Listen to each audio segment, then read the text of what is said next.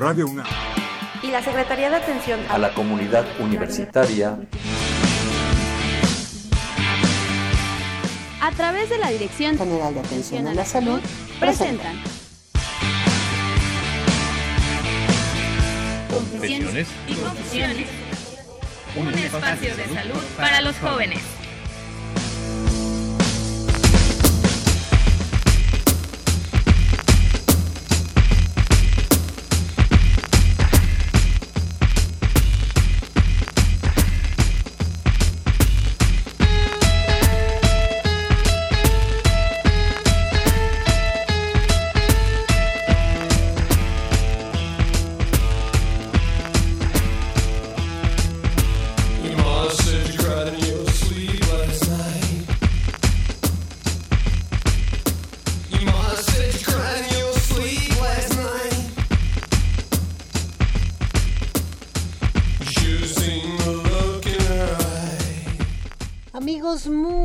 Buenas tardes. Bienvenidos a una emisión más de su programa Confesiones y Confusiones. Soy Itzel Hernández y me da muchísimo gusto poder estar hoy en este programa de confesiones con este calor de la Ciudad de México, que bueno, una cantidad de memes que han salido impresionantes, pero bueno, pues a final de cuentas nuestra tierra, nuestro planeta está reclamando todo lo que hemos hecho con él. Y por supuesto, me acompaña mi querida amiga Fernanda Martínez. Mi querida amiga psicóloga Itzel Hernández Fernández, por cierto, hoy 20 de, de mayo es Día de, de los Psicólogos. Aprovecho para darte a ti esta felicitación, Muchas gran gracias. psicóloga que tenemos aquí. Y también para todos aquellos que conocen a psicólogos, a psicólogas, les mandamos un, un fuerte abrazo. Yo estoy segura que también muchos de, de nuestros radioescuchas ejercerán esta bella profesión porque de eso de escuchar al otro, la verdad es que sí es una labor bastante, bastante interesante. Por supuesto, y bueno, pues sí, quiero también darle, mandar una felicitación a todos mis, mis colegas que realmente, pues yo creo que no le dan, no se le da la importancia a la salud mental como debería de darse y es también parte fundamental del desarrollo del ser humano. Así como el Día del Médico lo festejan con bombos y platillos, ya está, hay este un festejo grande en Los Pinos, pues también deberían de festejarnos a nosotros los psicólogos, también en Los Pinos, por favor, señor presidente. Deberían de invitarnos. Ahí, ahí lo dejamos de tarea porque sí, esta, esta labor, vaya que, que es de reconocerse y nuevamente nuestro agradecimiento, nuestro recozón, psicólogos. Así es, y bueno, pues tenemos a nuestros invitados de súper honor en el tema hoy de salud ambiental. Eh, nuestro amigo y compañero, el médico veterinario zootecnista Roberto Carlos Álvarez Muñoz. Robert, un gusto. Hola, ¿qué tal? Mucho gusto. Buenas tardes. Gracias por la invitación. Y bueno, pues ya, ¿qué podemos decir de más que nuestro colega, amigo, compañero? Mil, mil cosas que hemos vivido con el buen médico veterinario zootecnista José Juan Mancilla Castillo. ¿Qué tal, Gis? Felicidades, Estefer. Buenas tardes. Pues aquí otra vez, como cada mes nos toca platicar sobre lo que hacemos nosotros cotidiano allá en la, en, en la ciudad universitaria y lo vamos a aplicar ahora a nuestras casas, ¿no? Vamos a platicar un poquito del agua que tanto estamos deseando ahorita que nos caiga y de cómo cuidarla y cómo almacenarla. y que el cielo nada más truena, pero hasta ahí porque no cae nada de agua. Y por supuesto nuestra línea telefónica en el 5536-8989, 5536-8989, nos acompaña Adriana García, pasante de enfermería. Adriana va a estar con ustedes contestando sus llamadas, respondiendo sus llamadas y por supuesto haciéndonos pasar sus preguntas que ustedes tengan en relación al tema de hoy que es lavado y desinfección de tinacos y cisternas. Y va complementado con esto que es el tema también del cuidado del agua. Por supuesto. Que precisamente ahorita el agua definitivamente en nuestra vida es vital. Pero yo creo que ahorita en estas épocas de calor es cuando más extrañamos tener al lado nuestra botellita con agua y refrescarnos porque esto también nos da vida. Y de ahí comenzaríamos precisamente, bueno, pues de dónde viene o cuál es la importancia del agua para nosotros como seres humanos. Pues efectivamente, Fer, el planeta, la gran, el noventa y tantos por ciento del planeta es agua. Igual el organismo de todos los seres vivos, plantas y animales, está constituido por, la, por más de la mitad de agua. Nuestros fluidos, pues, son a base de agua. Nuestra célula. La célula a- al interior contiene agua. Todo, todas nuestras funciones vitales tiene está está el agua presente. Cuando respiramos, cuando exhalamos ese vaporcito que ahorita no se ve, es agua que ahorita lo estamos exhalando por todos los poros, este, mucho más, ¿no? De ahí la importancia de, de, de mantener el agua en buenas en Condiciones. buenas condiciones este, de consumo, de conservación, puesto que, bueno, ya les dijimos que, que el planeta, la mayor parte del planeta está constituido por agua, pero no toda el agua que tenemos en el planeta la podemos utilizar. Podemos ir a la playa, que también estaríamos añorando estar en la playa, pero a ver quién se echa un buche de esa agua, ¿no? Pues está salada, ¿no? Entonces, este, tenemos mucha agua, pero la- el agua que tenemos para consumo es bastante, bastante poca y se nos está agotando. No me digan Bueno, eso, aquí- por aquí favor. nada más- Muy pronto con las malas noticias. Sí. No, Este, recapitulando un poco, en, en el caso del total de agua potable, o bueno, de el agua que tenemos pues en el planeta, estamos hablando del 100% de esa agua, solamente el 2.5% es agua, de la, de, el cual de este 2.5%, el 70% de este porcentaje, o sea, de este 2 2.5, es el que se encuentra en los glaciares, en océanos, y solamente el 1% es el agua que es agua dulce o que es agua apta para el consumo, obvio, sí pasando por sistemas de potabilización, entonces es un porcentaje mínimo, es un porcentaje mínimo el cual, este, bueno, si no se cuida es un recurso que no es renovable, entonces este es un recurso que hay que manejarlo adecuadamente y cuidarlo, que es muy importante. Y también recapitulando un poco sobre el porcentaje de, de agua de nuestro cuerpo, también es importante mencionar que, por ejemplo, en la etapa fetal, un este pues, individuo, eh, el 90% del total de, esta, de, de- de el feto es agua. O sea, estamos hablando de que, y así conforme van pasando las etapas en un recién nacido, el este, por- el este porcentaje de agua que tiene es del 75% del peso total. Y así vamos. Y, por ejemplo, en un adulto de 70 kilos, el porcentaje de agua de, de su cuerpo es de 60%. Estamos hablando que es eh, un- una persona de 70 kilos tiene más o menos en promedio alrededor de 42 litros de agua. Y el bebé, como bien lo dices, pues está inmerso en Exactamente, un, en en un líquido, líquido amniótico, que es líquido, no que es agua. Exactamente. Entonces, todo esto pues, nos, nos puede dar pues, una idea de que el cuerpo humano es agua. No me lo sueltan las branquias. Ah, no, O sea, No sí, tiene una gran cantidad de, de- de agua, entonces de, por eso las situaciones, por ejemplo, en los este, recién nacidos, cuando hay algún problema de fiebre, de vómitos, por eso es importante también que se debe de controlar, porque si no, bueno, puede causar problemas muy, muy serios por esta situación pues, de los porcentajes de, de agua que, que, que tiene pues cada uno pues, de los individuos en las diferentes etapas. Claro. Yo quisiera Bueno, puntualizar en un dato que nos dio Robert. El 1% del agua disponible en el planeta, el agua dulce disponible en el planeta, si nos pudiéramos imaginar solamente ese 1% que puede estar en los ríos, en algunos lagos, algunos manantiales, es muy poca. Siendo además tan poca, hemos visto muchas noticias que las empresas vierten sus desechos a los ríos. En la Ciudad de México aún tenemos un río vivo, que acá está por los dinamos, ¿no? Pero un poco ya más bajando hacia la zona más urbana, pues ya el, el, el agua va ya con convertir, bueno, este, combinándose con, con desechos, este, le llaman le llaman aguas jabonosas. Bueno, esa agua ya cuando llega acá. cuando llega a Coyoacán, pues ya es agua, este, que hasta huele mal, ¿no? Lo que queremos decir es que que no nos, no nos, no nos imaginemos de que tenemos el recurso, bien lo dijo Robert, es un recurso, el agua es un recurso no renovable.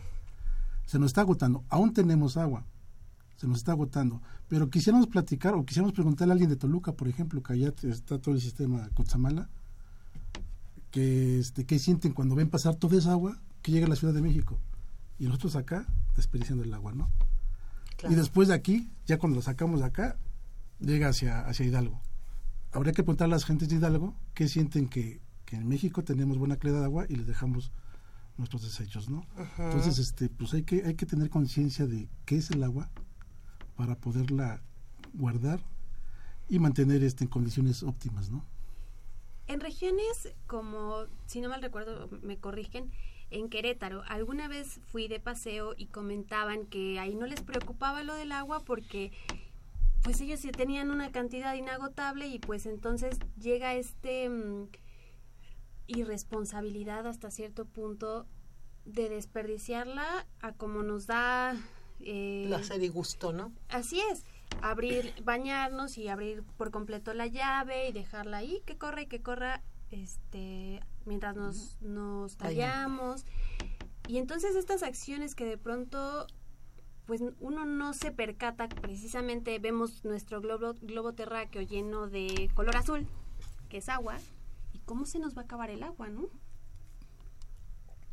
Podríamos, hay, hay varias teorías. Esto que dices es verdad. Este, durante mucho tiempo se decía que, que si en México hubiera una hecatombe, el único estado que sobreviviría sería Querétaro. Pero bueno, la hecatombe está llegando en, muchos sentidos. Ahorita tenemos un montón de calor. Hace algunos años, no muchos, tal vez cinco, no teníamos estas, estas condiciones de temperatura. Ya nos está alcanzando el futuro. ¿sí? En Querétaro está pasando lo mismo. Los mantos freáticos de Querétaro también se van a estar agotando. Por supuesto. Entonces, este, bien, yo también en alguna época de mi vida, cuando entré a trabajar en la universidad, me decían, el agua se nos va a acabar. En Ciudad Universitaria tenemos la fortuna de tener nuestros propios mantos freáticos y de ahí la extraemos para abastecer el agua a toda Ciudad Universitaria. Y yo decía esto, justamente con esta, con esta mal pensamiento, pues tenemos nuestros propios mantos, no se nos van a acabar. Pero sí se nos están empezando a agotar los recursos. Este, preguntabas. Sí, que obviamente con esta parte de lo inagotable, por ejemplo, Querétaro decía que desafortunadamente la gente desperdicia, y desperdicia, y desperdicia, considerando que nunca se va a acabar, ¿no? Y tú lo acabas de decir, tú no los acabas de contestar. Universitaria, teníamos, bueno, se tiene esta situación, pero el problema yo creo que es el mal manejo que se le da justamente a todo este recurso que es tan, que es tan preciado y que creo y desafortunadamente en México no se le da el valor que debe de tener el agua. Y bueno, aquí también es importante también mencionar que en Querétaro les puede llegar a pasar como la Ciudad de México. Ahorita que en Querétaro ya está empezando pues a generar complejos turísticos, bueno, en las zonas turísticas de Querétaro. Y bueno, creo que deben, bueno, de- deberían de aprender pues de la Ciudad de México, qué es lo que pasa pues en la Ciudad de México y qué es lo que ha pasado. Los, la mayoría pues, de los mantos freáticos de la Ciudad pues, de, pues, de México pues están sobre explotados. Esto que nos está pues, indicando que estamos sacando más agua de la que se está generando o de la de la que se debe de ingresar a- hacia los mantos pues, para que se recarguen. ¿Y qué es lo que pasa? Tenemos hundimientos aquí en la ciudad de, de- de México. Estos famosos hundimientos, estos famosos de, por ejemplo, es un ejemplo, pues la este catedral, ¿no? Creo que ya lleva metros, digo, no, no tengo ahorita el, el dato correcto, pero ya la catedral se ha, se ha estado eh, Hundiendo. hundiendo, son metros y ya es lo mismo, porque los mantos freáticos se están sobre explotando y ¿qué es lo que pasa? Pues obvio, hay Por el unos tipo de suelo. hundimientos, pues, exactamente. Entonces, tarde o temprano, a todas las ciudades donde donde comenten, ¿no? Que bueno, que no, que no les va a pasar, claro que, le- que les va a llegar a pasar en algún momento. Entonces, creo que estamos pues a tiempo de poder tomar medidas, ¿no? Digo, aquí en la Ciudad de México es impresionante, es algo que molesta el ver en zonas donde hay personas que lavan la calle con la manguera o el coche está lavando con la manguera. Dices, oye, espérate, ¿qué estás haciendo? Sea, no, no, no, no, no, no. ¿Y sabes qué es aquí lo que más me llama la atención? Que muchas veces las colonias que más padecen del no, de la no este, manera que les llegue el agua, a veces son las que más lo desperdician. Por ejemplo, antes en lo que era Sábado de Gloria, pues era como una, una costumbre Sí. la mojada y la cubeta. Y a partir de hace unos 10 años, si mal no recuerdo, 5 o 6 años también, empezaron a meter ya esta, esta, esta ley que prohibía justamente que la gente el sábado de gloria este, desperdiciar el agua porque justamente es una manera de decir aguas porque esto ya no está funcionando y sino que le digan a, a, a Ecatepec, que le digan a Iztapalapa, ¿no? Que le digan a estas grandes urbes, porque también son urbes, ya no son ya no son delegaciones, sino son urbes, también la cantidad de gente que vive en estos en estos dos espacios es muchísima y no tienen agua. Y, pa- y a veces cuando la tienen como que la desperdician, entonces no tienen esa conciencia real del cuidémosla. Y Porque a otra todos situación- nos afecta. Y otra situación también importante es, por ejemplo, los mantos, los mantos freáticos al estarse pues, agotando, obvio, si se genera- o si se hacen pozos, estos pozos tienen que ser más profundos. Y, y esto que genera pues un costo mucho más alto. Claro. Entonces, si analizamos toda esta situación, se está generando un costo eh, muy muy alto. Entonces, creo que es tiempo de que pues tengamos un poquito de mejor manejo de agua. O sea, es sencillo, o sea, no es el hecho pues, de decir, sabes que no uses agua, no. O sea, sí se puede usar, pero sí tomar ya medidas, bueno, básicas. Precautorias, básicas, ¿no? Claro. Y lo cierto es que también la población ahorita ya somos muchísimos seres humanos, eh, quizá en espacios o ahora son los edificios con 60 departamentos y que en cada departamento viven familias de Cinco, por lo menos cuatro, tres cuatro, miembros, entre tres y cinco. Entonces, el consumo que hay tan solo en un departamento, hablamos de un espacio muy reducido, Sí. entonces, es- esto también, esto poblacional, desde luego que va a impactar en las, en las cuestiones de infraestructura, de todo el, este, entubar o, o entorno, traer claro. El agua. Claro, O sea, vamos, de- desde el hecho, desde eh, el hecho de traer el agua potable y luego desalojar estas aguas, digo, aguas negras, aguas grises, también implica todo un, pues, pues un reto, un reto, ¿no? Entonces, Y sí infraestructura. pensaremos, ahí están los océanos, ¿no? Si ahorita que solamente es cuestión de transportar el agua de un lugar a otro lugar, el impuesto o, o el costo del agua, pues a algunas personas se les hace elevado, ahora imaginémonos cuánto va a costar. Primero quitar la sal al agua de los océanos y después transportarla hasta las ciudades, ¿no? Va a ser más caro. Entonces de ahí también la, la, la intención de de volver a encender el foco rojo si no lo vieron o si ya estaba encendido pues que lo volteen a ver no en la cuestión del agua y bueno hace ratito Fer platicaba sobre sobre el la botellita de agua cuánto nos costará una botella de agua o sea no sé La chiquita, 7 pesos. cuánto 10 cuán- pesos cuánto un litro. gastarías 10 pesos un litro. por un por una botella de agua no o, o- o tus botitas de agua durante el, periodo- mes, el periodo ¿no? que te cobra no claro. comparado con el agua que llega a casa. A lo mejor gastas más comprando botellas y estamos bien contentos comprando botellas. Y a lo mejor el agua de la casa puede ser también igual este, de condiciones que la de la botellita, ¿no? Pero la de la casa, las que, la que nos traen Ajá. en garrafón. Sí, claro. No, no, la que está en No, la llave. Eh, La eh, podemos tomar aquí. Claro. Claro. Ah, ¿qué Claro. les parece si ahorita que vengamos del corte Sí, por nos lo dicen? Para que nos sigan escuchando. 55 36 8989 55 36 8989 son, bueno, es nuestro número. Y va a estar con ustedes Adriana García contestando su llamada. Vamos a un pequeño corte y regresamos. Far fall winds blow. There's trouble and it won't go. I'd really like to help you, but you know.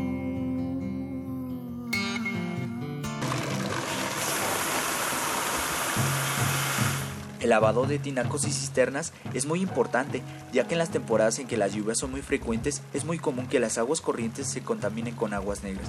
Por ello, el riesgo de contraer enfermedades a través del agua de la llave es muy alto.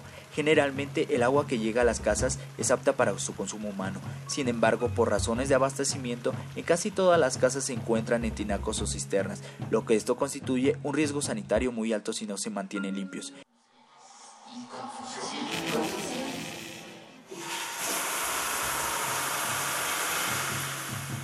Esto no quiere decir que se tiene que hervir todo el agua corriente que se utiliza. Sin embargo, lo que sí es importante es mantener limpios todos los espacios de almacenamiento de este líquido vital. Las enfermedades que se pueden contraer si no se mantienen limpios son causadas por bacterias, virus y parásitos. Por ello, es muy importante el lavado de tinacos y cisternas. y confusiones, escríbenos tus dudas, comentarios o sugerencias a o comunícate con nosotros en vivo al 55 36 89 89. En un momento, continuamos. Confesiones y confusiones.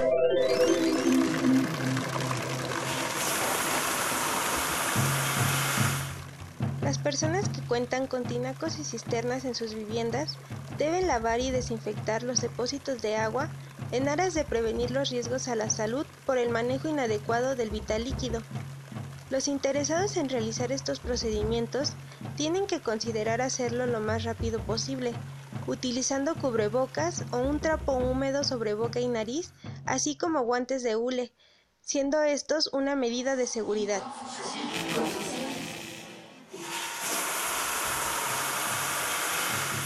Estas acciones deberán ser repetidas como mínimo cada seis meses, con el fin de evitar la presencia de padecimientos de la piel y enfermedades gastrointestinales, ya que el agua puede contaminarse al estar almacenada. Confesiones y confusiones. Escríbenos tus dudas, comentarios o sugerencias a confesiones.unam.mx o comunícate con nosotros en vivo al 55 36 89 89. En un momento, continuamos.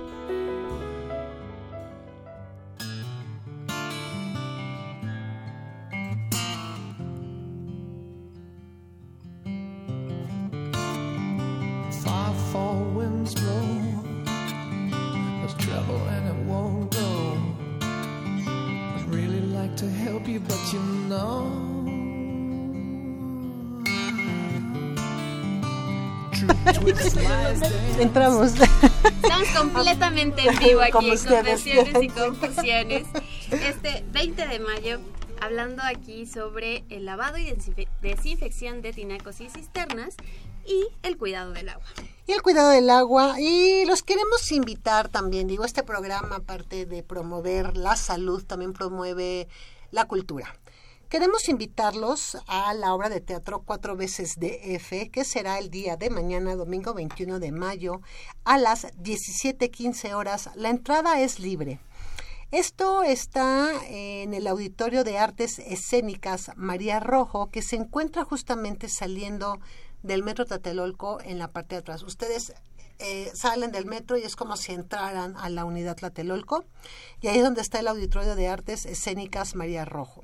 La obra se llama Cuatro veces DF, que es una obra del el dramaturgo Emilio Carballido y el día de mañana estará completamente gratis, así que si ustedes gustan ir y quieren pasar un rato agradable y ver esta obra de teatro, pues la pueden ver. La cita es a las 17:15 en el teatro en el Auditorio de Artes Escénicas María Rojo. Muy bien, vamos todos mañana. Vamos mañana, sí. Entrada gratis, dominguito, Teatro, rico. familia. ¿Por qué vamos no? todos. Pero sin botellas de agua, por favor. Sí, yo la verdad es que antes de esta pequeña pausa musical, de verdad que me he quedado en shock. Porque yo toda mi vida, no, no he recorrido tanto, pero siempre he escuchado, no tomes agua de la llave porque te va a hacer daño. Porque te van a salir em, parásitos, amibas en el estómago. Y llego y ustedes nos dicen acá que sí la podemos beber. A ver, doctores, por favor, ¿cómo es eso? Fer ha quedado en shock. Me lo tienen que resolver ahorita mismo. Sí, Fer, eres eres muy joven, pero este. Recordaremos los que ya somos un poquito más grandes que tú. El terremoto de la Ciudad de México de 1985 vino a ser un parteaguas en muchos sentidos. Sí se descubrieron muchas cosas, este, muchas cuestiones de corrupción en cuanto a las construcciones, etcétera. Pasó mucho también con el agua. Pues el propio terremoto pues, rompió tuberías, no hubo una mezcla de agua de agua potable con agua agua este negra, por lo cual las las, las aguas se, se mezclaron y se contaminaron y de ahí que empezamos a, a- se empezó a promover justamente el, el consumo de aguas pero este embotelladas purificadas de alguna de alguna forma no esto tiene ya más de 30 años Tenemos una llamada, me parece. Sí, eh, tenemos la llamada de María Esther Estefanía Aguilar Mejía. Esto es de la delegación Gustavo Madero. Eh, su pregunta es más bien es una duda. Este, si uno hierve el agua, ¿se puede tomar ya que le preocupa por el resto de los metales de las tuberías? Es justamente el tema que estamos platicando, ¿no? Gracias. ¿Tu Este, sí.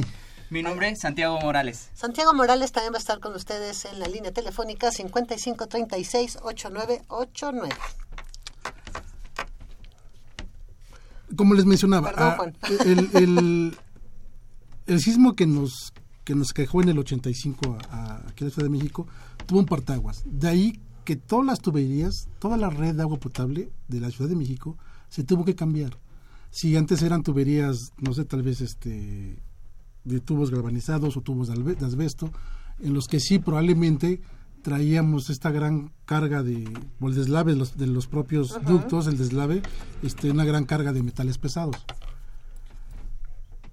A, a la par de que vamos avanzando en el tiempo, y posterior al 85, se van, cre- se van creando las normas oficiales mexicanas que tienen que ver justamente con el, con el, con el agua, con el consumo, con el transporte, con el almacenamiento del agua, en el que prevén justamente que los metales pesados, que los materiales por donde va va a pasar el agua, los materiales en donde se va a almacenar el agua sean lo más inocuo posibles, que sea que se desprendan estos estos metales pesados.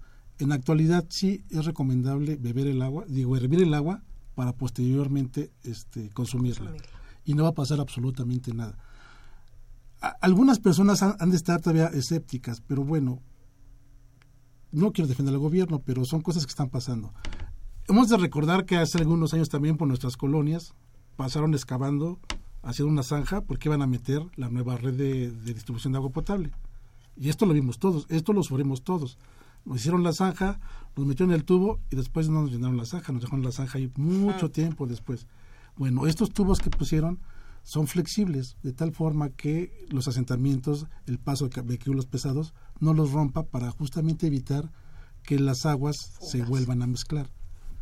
Aunque sí hemos visto que las tuberías se, están se han roto justamente por los asentamientos o las nuevas construcciones que se están haciendo, edificios muy altos, tienen que escarbar.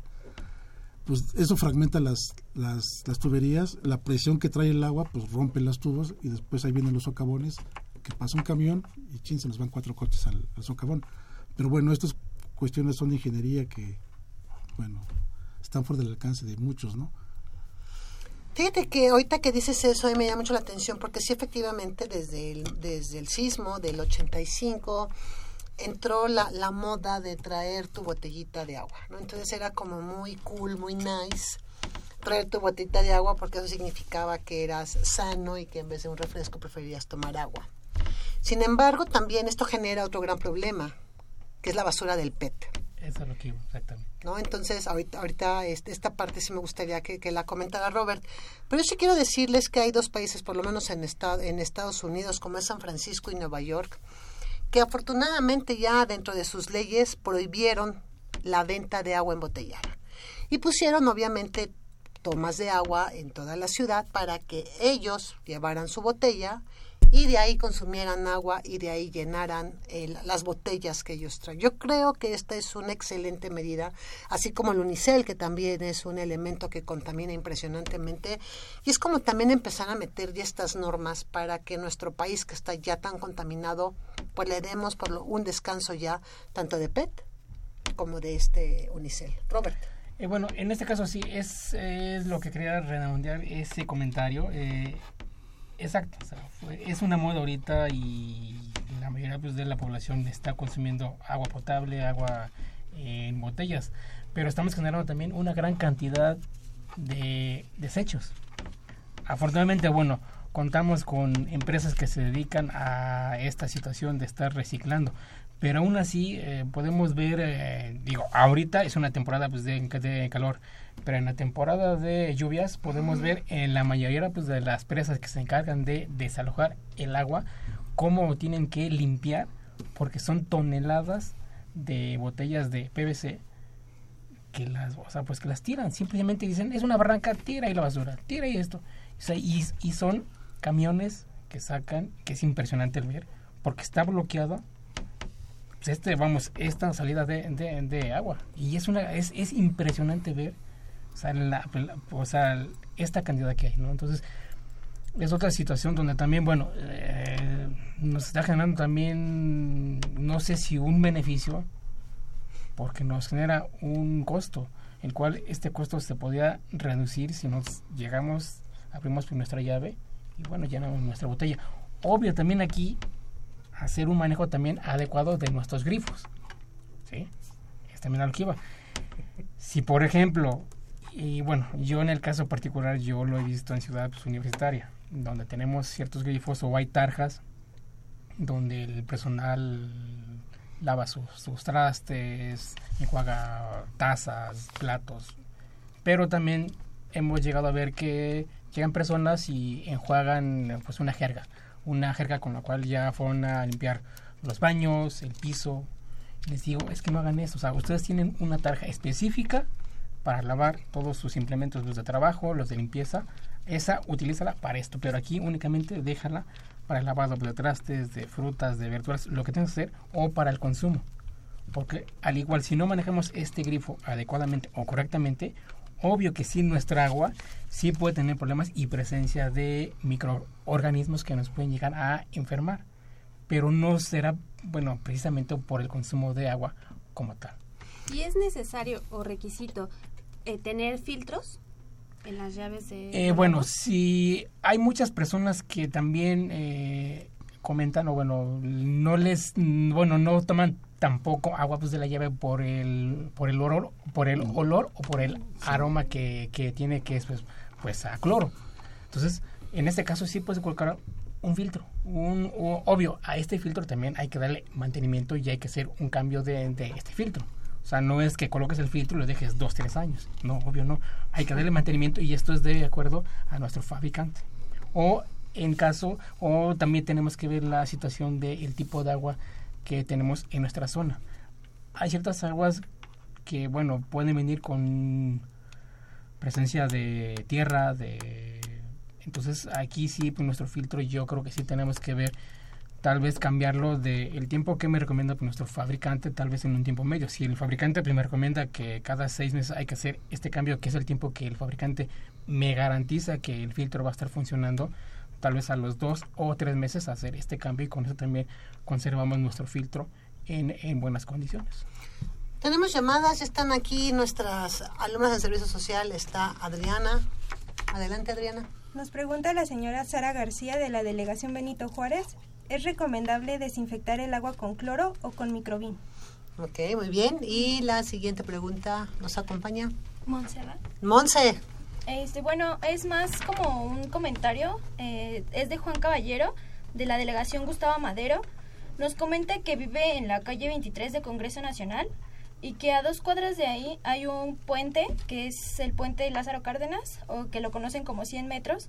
Y nos menciona que hay un derrame de agua, bueno, dos derrames de agua, en donde la gente recolecta el agua, lavan carros y bueno, este, él dice que mandó a hacer el reporte, fue a la delegación y a, a este, bueno, a la de, del agua y no han hecho ninguna situación prudente para, para esta situación y se le hacía este bueno comentarlo al aire para que la gente pues se diera cuenta de lo que sucedía. Su nombre es Juan Caballero.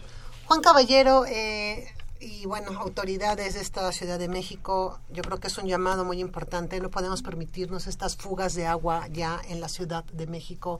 Como bien lo comentaba mi, mi compañera, somos ya muchísimos y es un líquido apreciable. Entonces, sí les, sí les hacemos un llamado para que por favor de agua. acudan al- a, a este lugar para que vean qué es lo que está sucediendo y no esperemos a que pase el fin de semana a ver al lunes a ver qué es lo que sucede. Entonces, por favor, si nos están escuchando, Y, eh, acudan. y si vemos eh, un tipo de, de estas circunstancias, ¿a dónde debemos comunicarnos? ¿Qué debemos Eh, hacer? esta pues, bueno, esto está, quien se encarga de estas situaciones es el sistema de aguas de la Ciudad de México o incluso se pueden re- este, pues, re- reportar al teléfono de este locatel, donde ahí también pueden hacer, bueno, pueden ellos también canalizar pues, este, re- el reporte. Y aquí no había que hacer presión entre los vecinos, este que todos los vecinos saturen de llamadas, ¿no? Y en la fuga, en la fuga, que no sea una sola persona, que sean toda la comunidad que está alrededor de esa fuga, pues que este reporte reporte, ¿no? Para que las autoridades hagan caso Y oportuno. también haciendo un comentario a la primera pregunta Sí. que me estaban haciendo Es de que- sobre el Ajá. uso del microdin y de o del Cloro. cloro. Sí, o sea, sí se puede hacer. Aquí nada más en el caso específico del cloro eh, es conveniente revisar la etiqueta de nuestro producto, porque nuestro producto nos está indicando qué cantidad de pues, pues, de cloro hay que usar regularmente para el, ajá, regularmente aquí en el caso de agua eh, son gotas. Pero hay que tener cuidado porque las diferentes marcas manejan diferentes concentraciones de su producto. Entonces no podemos mencionar que les agreguen cuatro gotas por litro porque cada producto hay una variación en cuanto a su concentración. Entonces es aquí nada más, si se puso cloro, sí, pero checar nuestra etiqueta donde ahí nos está indicando qué cantidad de, de cloro hay que este, colocar por cada litro de agua. Y en ese caso, si el agua ya o se hierve o se le pone cloro o le ponemos ambas. No, pueden, o sea, pueden ser las dos o pueden ser cualquiera pues, de, pues, de las dos. Yo me enfocaría más si la vas a hervir, adelante, pues la puedes hervir. Pero aquí también ten- tener cuidado después de haber hervido el agua, conservarla en un recipiente cerrado. Para que no se Eh, evapore. Esto es para... Uy, no le caiga- no le caiga No le caiga exacto, de más. Exacto, que no se llene de tierra, pues de polvo. Eso es importante también. Y eh, bueno, si se va pues, a este hervir, no, no tiene caso agregarle cloro. Porque el agua viene ya potable, trae cloro. Entonces, es, es era un gasto innecesario. Después de que le pongo cloro, ¿cuánto tiempo tengo que esperar para poder consumirla? Bien, para al agua no es al agua que sale de tu llave no es recomendable ponerle cloro porque ya trae ya viene adicionada de cloro. Como se potabiliza el agua en, en México es a base de cloro. Entonces el agua ya trae cloro y las concentraciones necesarias según la norma oficial este mexicana. Entonces no este no le pongan más cloro. Ya es O sea, puedo abrir mi llave, poner mi Ajá. vaso, darme un... si tú un vaso si seguro un poquito más la podrías servir y como dice este Robert este una vez que la herviste Y que se enfría, pues ya. la, la pones en el recipiente que acostumbras y tapado, ¿no? Este, el microdín, pues es básicamente más para desinfectar frutas y verduras. Selecciona el agua para justamente lavar. Este, esta práctica es súper recomendable. Aquí sí, para lavar y desinfectar frutas y verduras, sí podemos usar cloro y podemos usar el microdín. Y como dice este Roberto, el- en las presentaciones que dice la etiqueta, las instrucciones que dice la etiqueta, si la etiqueta dice ponle 10, 10 gotas por litro de agua, son 10 gotas. No son 8 ni son 15, son 10 gotas. Entonces hay que, hay que ver bien las, bien las etiquetas. Y yo quería retomar de la otra llamada del señor Caballero que dice, de esta fuga la gente de alrededor llega, rescata el agua y la utiliza. Obviamente lo, lo que se tiene que hacer es reparar esa fuga, porque como fuga no es algo normal, no es algo útil. Pero si ya la gente le está dando una utilidad, es, o sea, es algo bueno, por así llamarlo. Pues es bueno porque están, la están ocupando y no está, despe- no está yendo al, al drenaje, ¿no? La- de alguna forma la están ocupando, pero no es el uso que tendría que tener esta agua.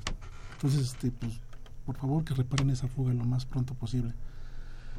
Platicando un poquito de nuestro quehacer, ya, ya Robert lo hizo más o menos. Este, todos los días, Roberto en Ciudad Universitaria, junto con nuestra compañera Mari Carmen, se dan a la tarea de revisar todas las instalaciones, no las en un día, pero bueno, salen todos los días a revisar las instalaciones universitarias justamente para monitorear la calidad del agua.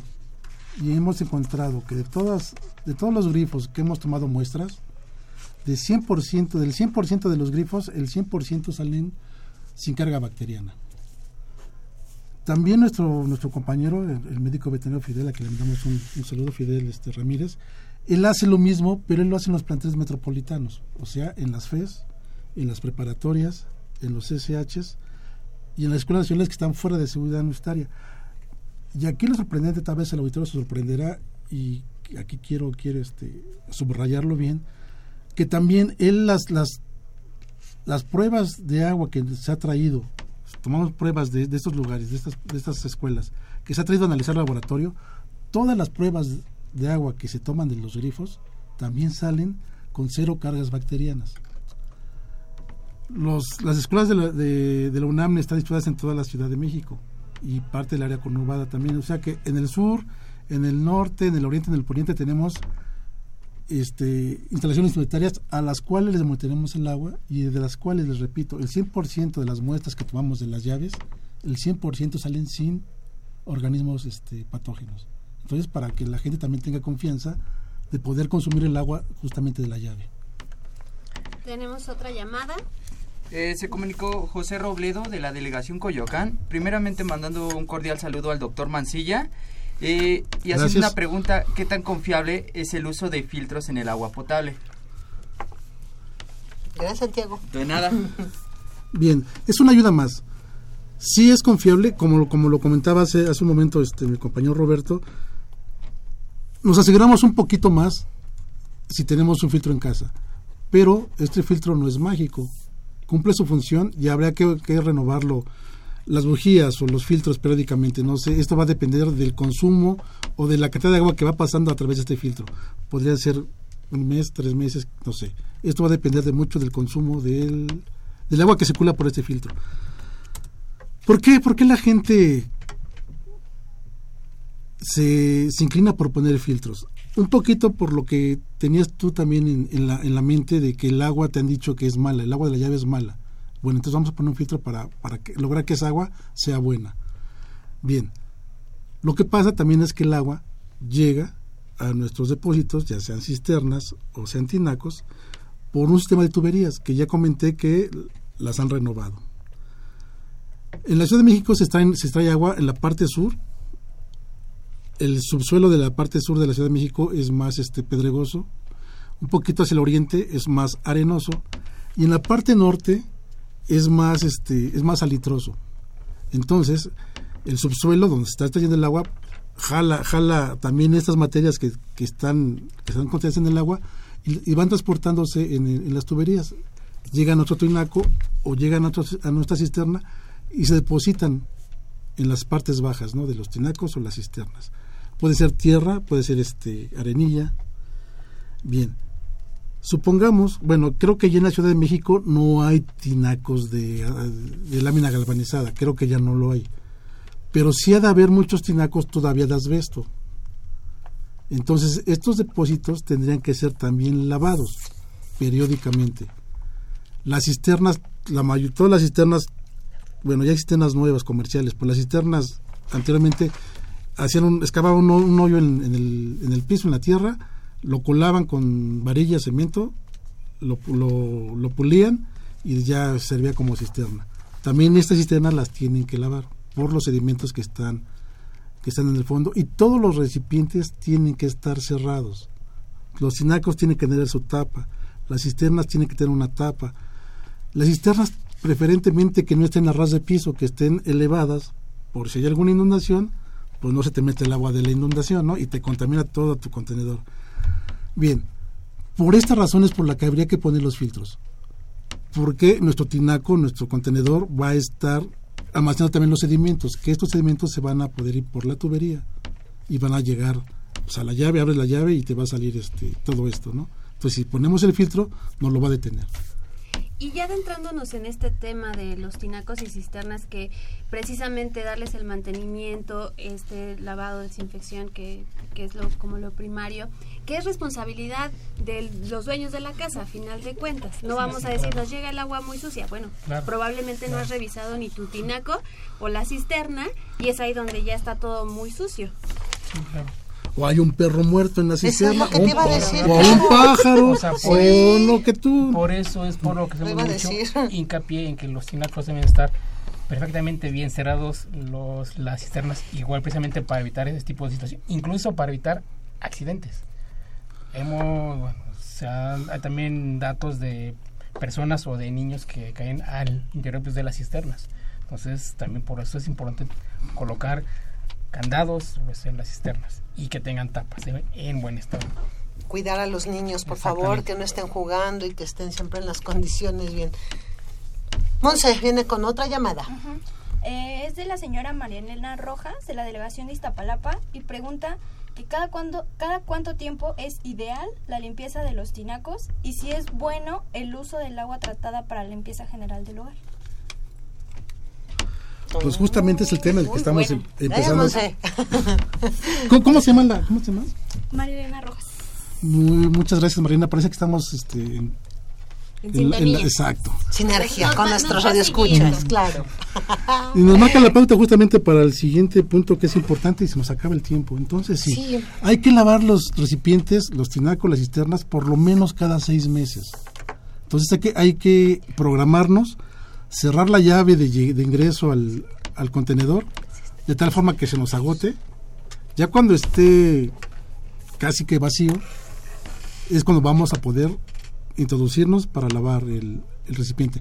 No es recomendable que si tenemos una cisterna de mil litros, por decir algo, pues saquemos los mil litros a la coladera, no.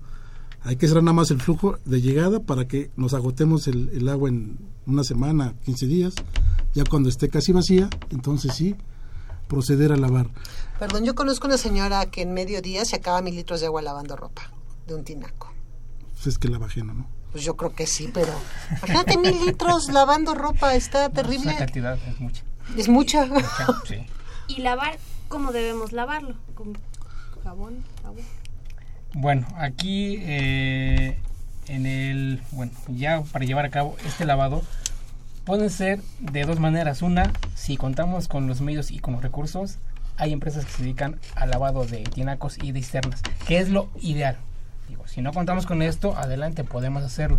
Si lo vamos a hacer aquí, lo importante y por lo que tenemos que iniciar es por la seguridad de la persona que lo va a hacer. Siempre, si se va a hacer lavado de cisternas o de tinaco, nunca hay que hacerlo una sola persona. Siempre debe estar una persona o afuera del tinaco o afuera pues, de la cisterna y esta persona quedarse siempre afuera y estar siempre observando a la persona que está al interior. Entonces es importante contar con mascarillas eh, para pues por los gases que vamos a, generar ya que vamos a usar una solución para desinfectar ya sea nue- nuestro tinaco o nuestra cisterna.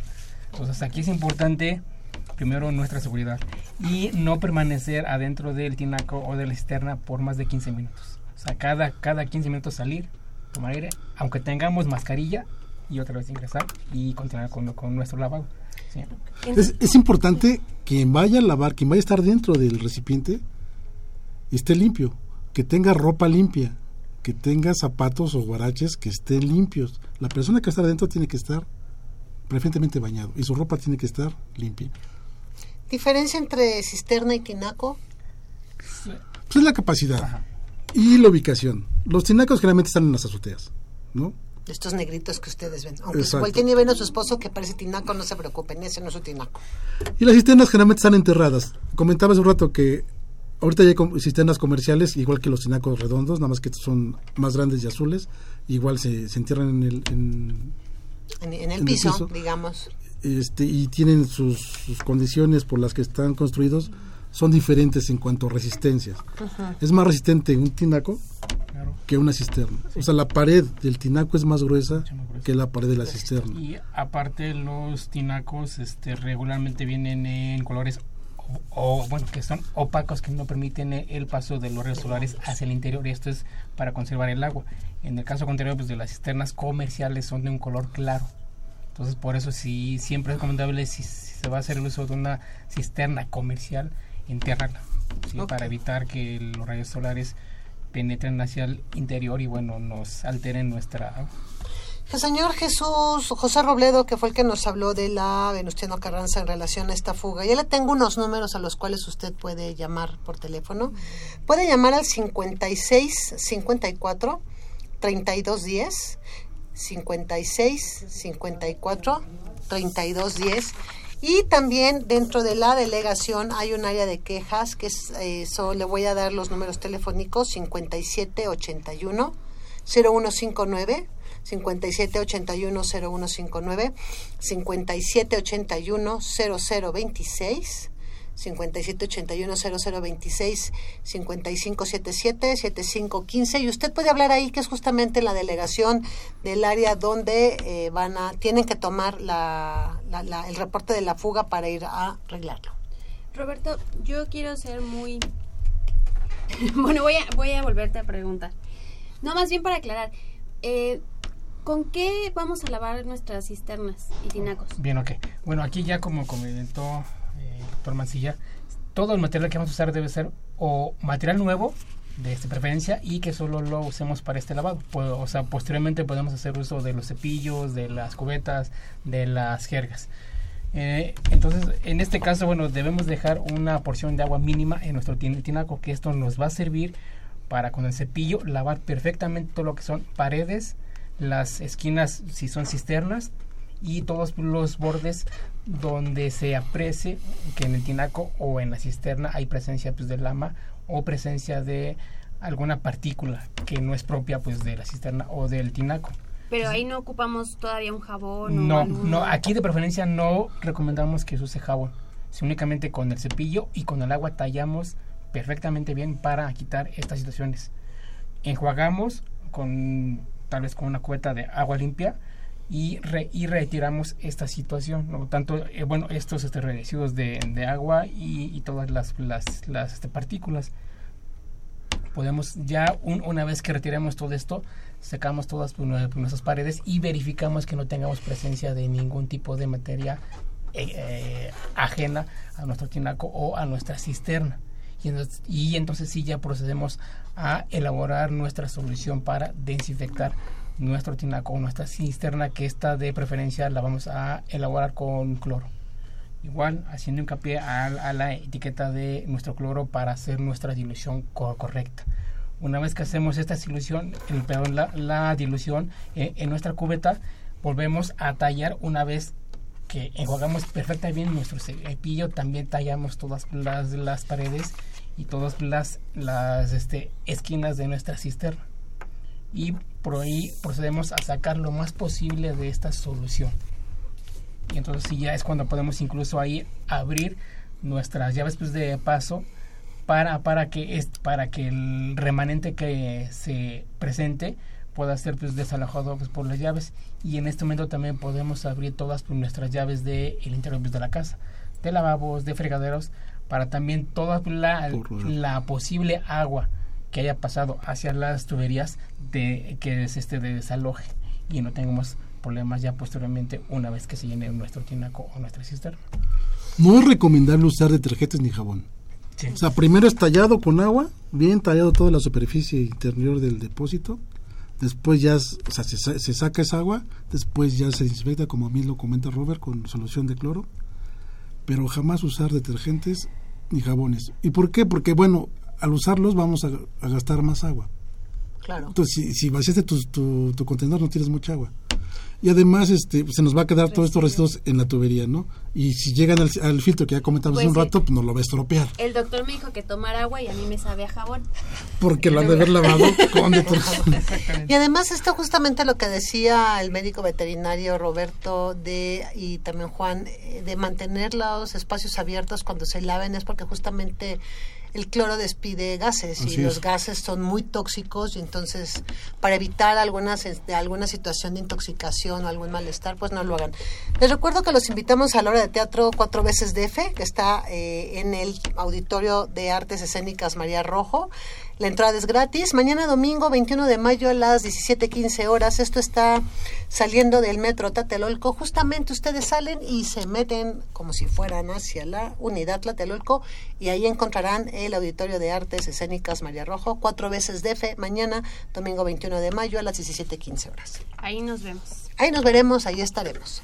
Y hemos terminado con nuestra emisión del día de hoy de Confesiones y Confusiones. Muchas gracias al médico veterinario zootecnista Roberto Carlos Álvarez Muñoz nos dejar, y al médico veterinario zootecnista José Juan Mancilla Castillo. Nos dejaron con muchas tareas, con quitándonos muchas ideas como esta de no beber del, del grifo, pero ahora ya sabemos cómo hacerlo. Exactamente. Y bueno, nada más por último, también en el caso de los garrafones de que se compren, es importante que los garrafones sean lavados con agua y con jabón por toda la parte externa antes de colocarlos en nuestros equipos, si es que tenemos equipos o si hacemos algún uso, lavarlos perfectamente con agua y con jabón. Muchísimas gracias a Crescencio que estuvo en los controles como siempre apoyándonos. Un saludo a Juan Carlos Osornio que está en la continuidad, mi querida Fernanda Martínez. Itzel Hernández. Nos escuchamos la próxima semana aquí en Confesiones y Confusiones. Vamos a tener un tema sobre adicciones bastante interesante porque ahí vayan, vayan viendo qué vamos a celebrar por esos días para que se vayan dando una idea de nuestro tema. Soy Itzel Hernández, fue un gusto poder estar con ustedes. Disfruten su fin de semana. Nos escuchamos.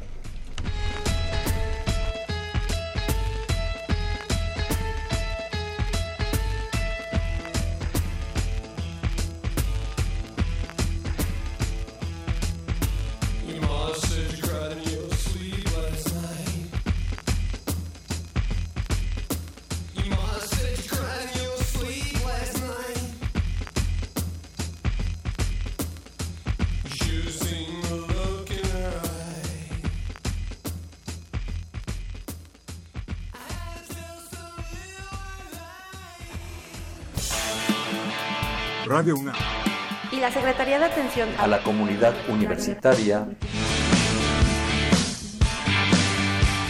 A través de la Dirección General de Atención a la Salud. Presentaron. Confesiones y Confusiones, un espacio de salud para los jóvenes.